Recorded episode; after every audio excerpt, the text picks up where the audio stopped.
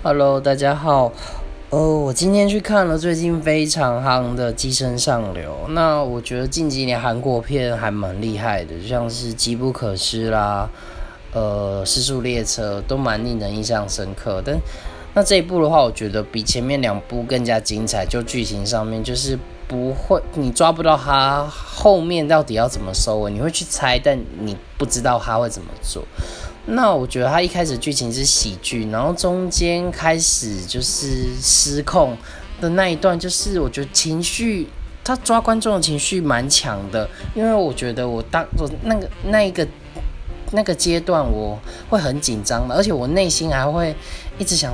就是告诉想要告诉里面的人说不要啊不要啊 不要再这么做会失控的，这样子不行这样子，我觉得这个。那还蛮厉害，但是整部电影最后的结尾，我并不是三八的氛围。